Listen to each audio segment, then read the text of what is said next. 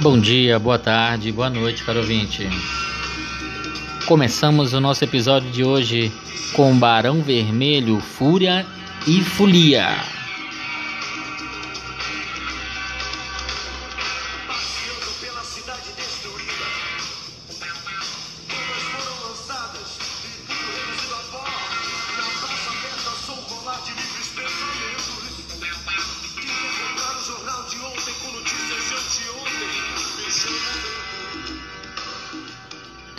Muito bom, muito bom.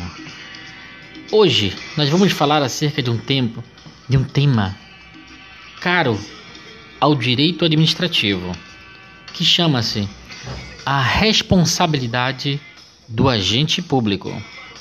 Quando falamos em responsabilidade do agente público, nós temos que ter em mente que ela se refere mais precisamente a três esferas judiciais, né, ou três esferas do direito, melhor dizendo a responsabilidade do agente pode ser civil, pode ser administrativa ou penal.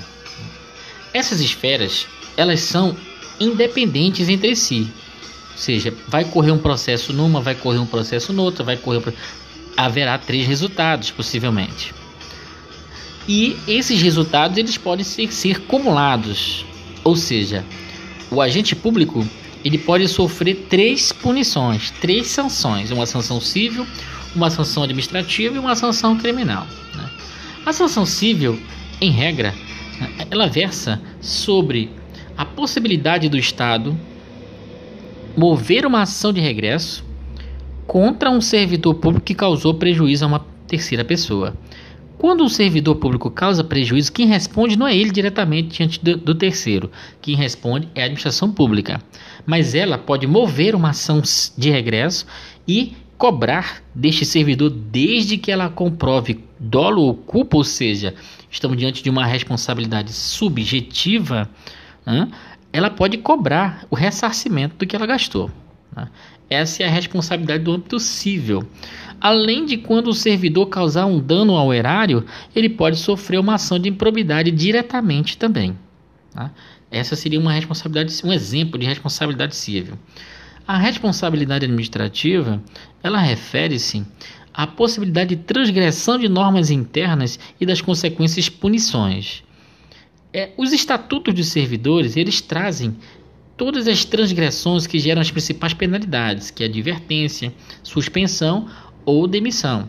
Um agente público que cometer uma dessas infrações, ele está sujeito dessas condutas previstas no estatuto, ele está sujeito a essas punições.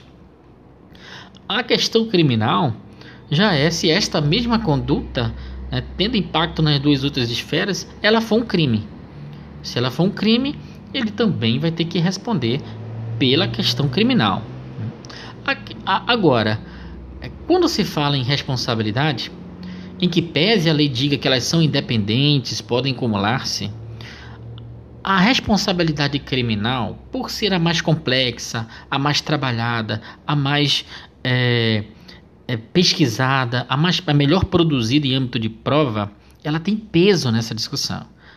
Por exemplo, se um, se uma, se um, um servidor público, um agente público, comete uma ação é processado nas três esferas, mas ele é condenado na, na esfera penal, ele não pode ser absolvido na esfera civil e não pode ser absolvido na esfera administrativa. Tá? É um peso maior diante da condenação criminal em relação às outras responsabilidades.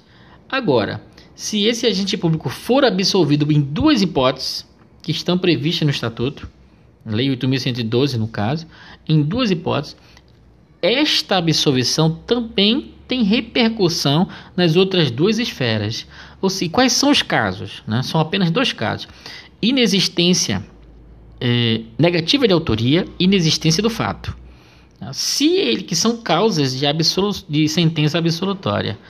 Caso o agente público seja absolvido na esfera criminal por uma dessas duas hipóteses, esta absolvição terá de repercutir nas outras esferas, ou seja, ele não poderá ser condenado na civil, não poderá ser condenado na, na esfera administrativa. Lembrando, falta de provas não é hipótese tá, de repercussão. é somente negativa de autoria e inexistência do fato, ok?